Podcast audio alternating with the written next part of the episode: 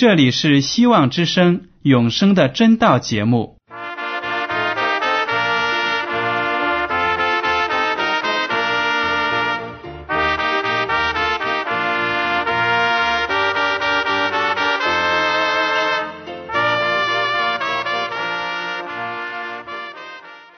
亲爱的听众朋友们，你们好，我是艾德，很高兴今天能和你们在永生的真道这个栏目中见面。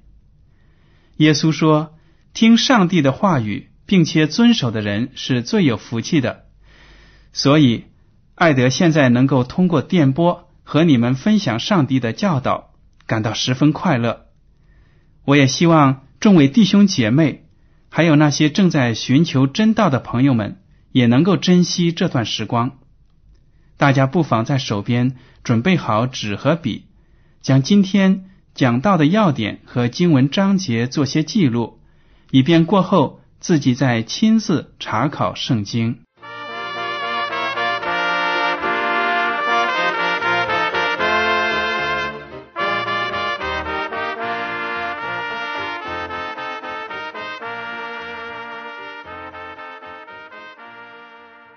听众朋友们，今天我要和你们分享的题目是旧约圣经与耶稣基督。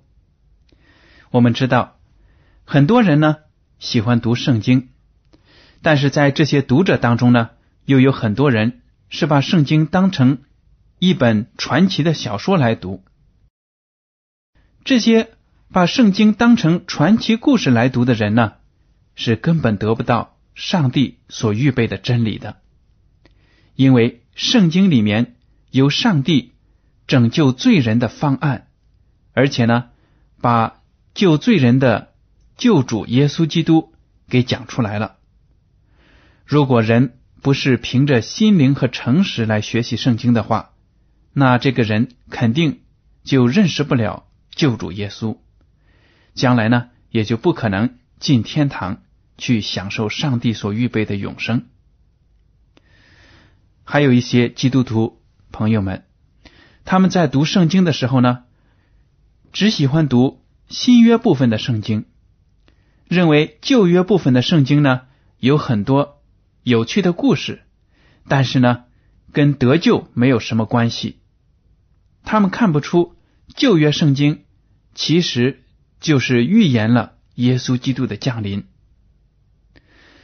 所以我们。作为一个真正的基督徒，对待圣经呢，要有一个公平、全面的态度。就是说呢，不能只偏重于其中的某一部书，或者呢，只偏重于其中的一个部分，比如说新约部分，而忽略了旧约圣经。我们来看一下，耶稣基督是怎么评价旧约部分的圣经的。为什么我在这里说旧约部分的圣经呢？因为在耶稣基督传道的时候，在世上的时候呢，当时犹太人、以色列人所读的圣经只有我们现在的旧约部分。新约圣经是在耶稣基督升天之后，那第一个世纪呢，其他的门徒和使徒花了相当长的时间写下来，然后收集起来的。所以在耶稣基督传道的时候呢，还在世的时候，世界上只有当时的犹太的旧约圣经。好了，我们来看一下新约圣经的路加福音第二十四章二十五到二十七节。耶稣对他们说：“无知的人呐，先知所说的一切话，你们的心信得太迟钝了。基督这样受害。”又进入他的荣耀，岂不是应当的吗？于是从摩西和众先知起，凡经上所指着自己的话，都给他们讲解明白了。这里介绍的是呢，耶稣基督跟他其中的两个门徒在谈话。这两个门徒在耶稣基督被钉十字架之后呢，心情非常的沮丧，灰心丧气，看不到。人生和信仰的希望，他们两个人就结伴到远方去。但是在路途当中呢，复活的主耶稣就走在他们的身旁，跟他们同行。因为这两个人，他们的灵性没有得到启发，他们仍然被失去主的那种悲痛呢所环绕着。他们不知道耶稣基督已经按照预言呢复活了，所以当耶稣走在他们身旁的时候呢，他们竟然不认识耶稣，没有认出他来。耶稣基督就跟他们讲旧约故事中。那些有关弥赛亚受难、被处死，然后复活的这些预言，然后就结合着自己的生活，告诉他们那些旧约的圣经呢，都是指着耶稣基督而写的。这个时候呢，这两个门徒才豁然开朗了，他们明白了旧约圣经中的真理，知道呢，他们的主耶稣基督确实是旧约中所预言的那位弥赛亚。也就是救世主。当耶稣基督跟他们讲话的时候呢，就责备他们说：“无知的人呐，你们的心真的是太迟钝了，理解能力太低了。”这些话呢，对我们现在的人也是非常有警戒作用的，因为我们很多人呢，有时候在读经之前呢，没有祷告。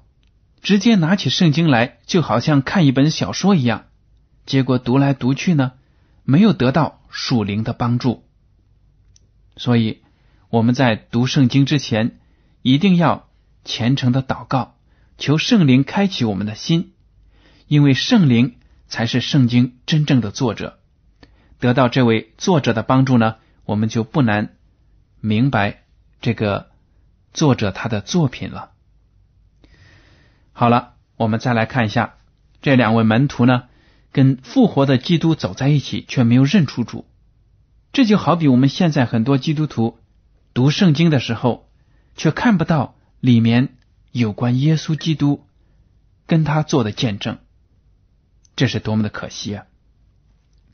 约翰福音第五章三十九节，耶稣基督对那些法利赛人和文士这样说了：“你们查考圣经。”因你们以为内中有永生，给我做见证的就是这经。耶稣基督说：“你们这些法利赛人和文士，对圣经非常的熟悉，从第一页到最后一页倒背如流。但是呢，你们却不知道，这里面所讲的都是预言我的。”那些法利赛人和文士呢，就好比我们社会上一些非常有知识、有教养的知识分子，或者是大教授，或者是圣经的专家、考古的专家，他们对圣经也可能有学术上的了解，但是呢，他们却不相信耶稣基督。为什么呢？因为他们只是把圣经当成一本学术著作。来寻求里面的出奇的东西啊，或者是比较奇怪的一些事实啊，来弥补他们考古学上的不足。但是呢，他们却没有认识到这本书是上帝创造的，是要告诉人们，所有的人都是罪人，而且如果要想脱离罪，得到上帝的拯救，就必须通过耶稣基督。在旧约圣经中有很多很多的预言，都指着耶稣基督来到这个世界上为罪人所做的一切功。比如说他的出生、他的遇难、他的定死，还有复活，都有预言。我们今天呢，就来看一看这些旧约中的预言和他们在新约圣经中的应验，以加强。各位听众朋友们，对圣经和上帝的真理的信心。好了，我们来看一下圣经中的第一个预言和它的应验。圣经中的第一个预言呢，记录在创世纪第三章十五节。上帝说了：“我又要叫你和女人彼此为仇，你的后裔和女人的后裔也彼此为仇。”女人的后裔要伤你的头，你要伤他的脚跟。这句话是耶和华上帝对那条蛇说的，在伊甸园里，撒旦魔鬼借着蛇的化身呢，引诱亚当和夏娃犯罪了。上帝就诅咒那条蛇，而且预言说，蛇的后裔和女人的后裔要彼此为仇，而且呢，女人的后裔要伤蛇的头。也就是说呢，要给蛇致命的死伤，但是呢，那条蛇却只能伤到女人后裔的脚跟，这就预言了将来耶稣基督和撒旦之间的争斗。因为耶稣呢，确实按照肉体的出生来说是亚当和夏娃的后裔，魔鬼呢，撒旦魔鬼和他的天使们。就是要和耶稣基督争夺世界的控制权，所以呢，当耶稣基督和撒旦相争的时候，撒旦将要经受到致命的死伤，但是耶稣基督呢，只是经受暂时的伤害。我们都知道，撒旦最终的结局是要被上帝所毁灭的。这就是他的死伤，但是耶稣基督呢，在十字架上虽然被钉死，但是上帝又让他复活，所以呢，耶稣基督是永生的主，是生命的主，他的生命呢，没有人能够夺去。我们再来看一下《创世纪》第三章十五节所记载的这个预言，在新约中的应验。我们知道。耶稣基督确实来到这个世界上，为罪人受死，然后呢又复活。加拉太书第四章第四节就这样总结说：“及至时候满足，上帝就差遣他的儿子为女子所生，且生在律法以下。”这个为女子所生的上帝的儿子呢，就是耶稣基督。这个女子呢？指的就是玛利亚。圣经中连耶稣基督降生的地点就讲的也讲的非常的清楚。我们来看一下旧约的弥迦书第五章第二节：伯利恒以法塔，你在犹大诸城中未小，将来必有一位从你那里出来，在以色列中为我做掌权的。他的根源从亘古从太初就有，这里就提到了这位弥赛亚，上帝所拣选的基督，他将来的出生地方呢，就是在犹大诸城当中的伯利恒这个小城。犹大地方有很多的城，但是呢，伯利恒这个小小的城，将来会成为弥赛亚降生的地方。马太福音第二章第一节就这样说了：当希律王的时候，耶稣生在犹太的伯利恒。果然如此，在预言之后的那么多个世纪呢，耶稣基督就按照预言的所说，在伯利恒这个小小的不起眼的地方降生了，而且呢。旧约预言了，说弥赛亚是要从童女而生，也就是呢还没有结婚的一个纯洁的少女而生。这又是怎么回事呢？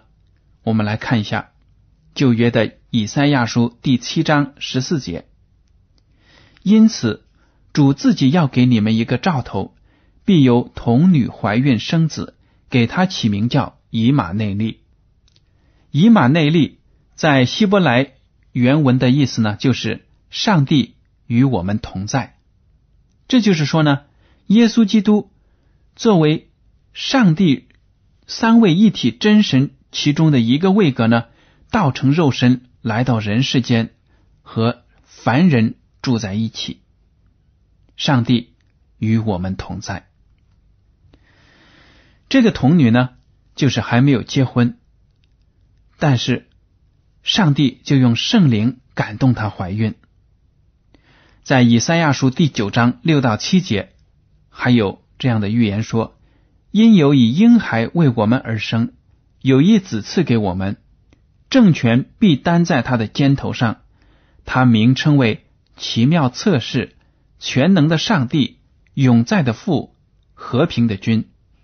他的政权与平安必加增无穷，他必在大卫的宝座上治理他的国，以公平公义。”使坚定稳固，从今直到永远。万军之耶和华的热心必成就这事。这个从童女而生的婴孩呢，将来会担当着管理天下的大任。他的重担呢，是上帝给予的。他还有其他的名字，我们可以称他为奇妙测试，也就是一个非常奇妙的。咨询家、专家，我们有什么问题、有什么困难，都可以问他。而且他还有一个名，是全能的上帝、永在的父、和平的君。这些头衔呢，都只能应用在上帝身上。所以，耶稣基督作为上帝的儿子和上帝同等的，就可以撑得起这些头衔。没有任何的人。可以被称为全能的上帝、永在的父。这样呢，我们就看得出，圣经说了，耶稣基督将来出生之后，要为上帝治理他的国，而且他治国的原则就是以公平公义为原则，他的国呢也永远不灭。这里指的就是耶稣基督统治整个宇宙。我们再来看一下这个预言的应验。马太福音第一章十八节，耶稣基督降生的事记在下面。他母亲玛利亚已经许配了约瑟，还没有迎娶，玛利亚就从圣灵怀了孕。对于玛利亚从圣灵怀孕，还没有被嫁给约瑟呢，她就生下了耶稣基督。从这一点，我们都看得出，耶稣基督的出生是非常的纯洁的。因为我们人呢，生儿育女，有很多呢都是出于情欲的需求，但是我们看到耶稣基督呢，是靠着圣灵出生的。这就是圣经的有关童女。生下婴孩这个预言的应验，而且呢，圣经也预言到了耶稣基督出生之后，当他长大成人传道的时候呢，他要遭到本族人的拒绝，也就是熟悉他的人、家乡的父老乡亲呢，却拒绝他，不接受他。以赛亚书第五十三章第三节这样说：“他被藐视，使人厌弃。”多受痛苦，常经忧患，他被藐视，好像被人掩面不看的一样。我们也不尊重他。约翰福音第一章十一节说：“他到自己的地方来，自己的人倒不接待他。”这里描写的都是耶稣基督在这个世界上所经历的、所遭受的。世界上的人呢，看不起这位有真理的上帝的。差遣的弥赛亚认为呢，他只是一个普通的木匠，平平凡凡的人，所以他在传道的过程中呢，遭受到很多犹太人的气绝和拒绝，很多人呢都不给他好脸色看，而且呢处处为难他，但是耶稣基督仍然有爱心，仍然为上帝。任劳任怨的做工。关于基督的伟大的品德呢？圣经中也有预言。以赛亚书第十一章第二节说：“耶和华的灵必住在他身上，就是使他有智慧和聪明的灵，谋略和能力的灵，知识和敬畏耶和华的灵。”这就说明耶稣基督有超乎常人的智慧和谋略，因为他身上有圣灵，他是上帝道成肉身住在罪人当中，当然就与其他的凡人不一样了。以赛亚书第四十二章第三节这样说：“压伤的芦苇，它不折断；将残的灯火，它不吹灭。它凭真实将公理传开。”这里所说的压伤的芦苇、将残的灯火，指的就是你和我。我们这些罪人，在这个世界上呢，遭受撒旦魔鬼的欺压。很多时候呢，我们的精神。非常的沮丧，而且当我们的苦苦难加多的时候呢，我们就好像感觉到自己真的支撑不住了，就好比池塘边的芦苇被压伤了一样，还有蜡烛呢快要燃烧尽了。这个时候呢，耶稣基督却扶持我们，只要我们信靠他、仰望他，耶稣基督呢就能够把我们从苦难当中。拯救出来，所以压伤的芦苇它不折断，将残的灯火它不吹灭，表示了主耶稣对那些受苦受难的罪人呢所持有的爱心和爱惜，没有轻易的把我们抛弃掉、毁灭掉，就好比中国人经常说的“落井下石”，意思就是呢，当一个人。遭遇了不幸，掉到井里了。旁边那些恶人呢，反而拿石头扔进井里，要砸死他。但是呢，耶稣基督对那些受苦受难的罪人呢，却是充满了爱心。不管你所处的环境有多么的糟糕，你自己帮不了自己，但是耶稣基督呢，却愿意伸出自己的手来拯救你。好了，我们接下来再看一个预言。这个预言说呢，耶稣基督将来会被自己的朋友出卖。诗篇第四十一篇第九节说：“连我知己的朋友，我所倚靠、吃过我饭的，也用脚踢我。”应验在什么地方呢？我们来看一下马可福音第十四章第十节：十二门徒之中有一个加略人犹大去见祭司长，要把耶稣交给他们。这里就指了。耶稣最亲密的十二个门徒之中，有一个门徒名叫犹大，他要出卖耶稣基督了，把耶稣呢交给那些祭司长和官长。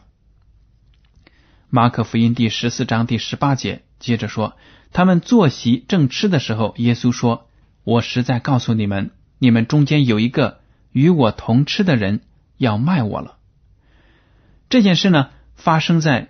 最后的宴席上，最后的一个逾越节，耶稣基督和他的门徒们在一起庆祝过节。在席间呢，耶稣就告诉其他的门徒：“你们当中有一个要出卖我了，和我一起平时吃饭呢、行走啊，这样亲密的一个朋友要出卖我了。”耶稣基督被抓了。他在遭受很多人的指控的时候呢，他却不为自己辩护。以赛亚书第五十三章第七节说：“他被欺压，在受苦的时候却不开口。他像羊羔被牵到宰杀之地，又像羊在剪毛的人手下无声。他也是这样不开口。”马太福音第二十六章六十二到六十三节说：“大祭司就站起来对耶稣说：‘你什么都不回答吗？’”这些人做见证告你的是什么呢？耶稣却不言语。耶稣基督在遭受那些官长们的审判的时候呢，他对那些心地刚硬、不寻求真理的人呢，已经无话可说，不愿意再跟他们辩论了。所以呢，当那些不真实的控告加在他的身上的时候呢，他默默无声。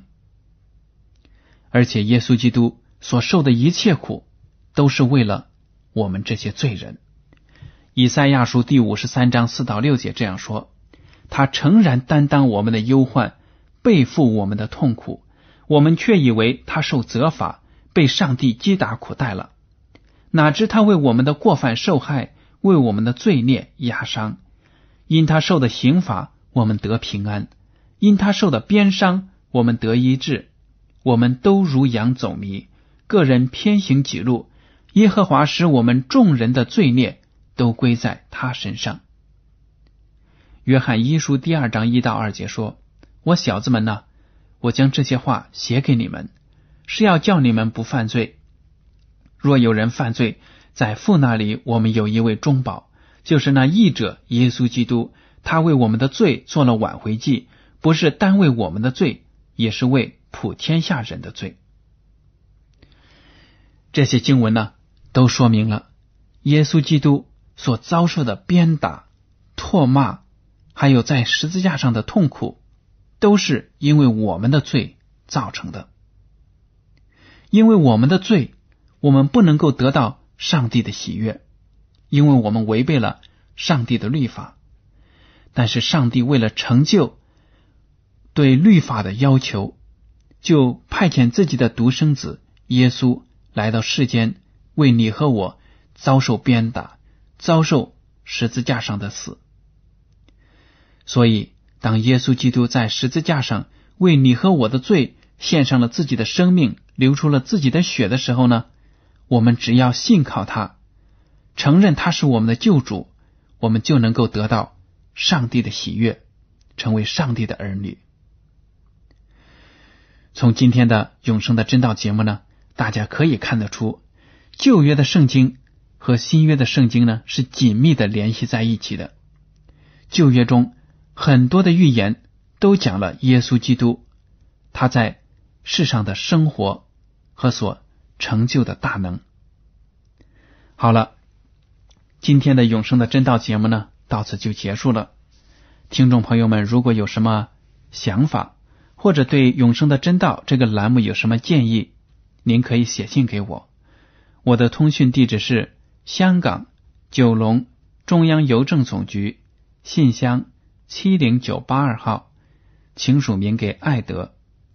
您在来信的时候呢，不必采用挂号信或者快件邮寄，因为这类信件在收发的时候都需要额外的手续，反而会减慢了通信的速度。如果您在来信中要求得到免费的圣经、灵修读物、节目时间表。都可以告诉我们，我们会满足您的要求。好了，艾德，感谢您收听今天的广播，愿上帝赐福你们，再见。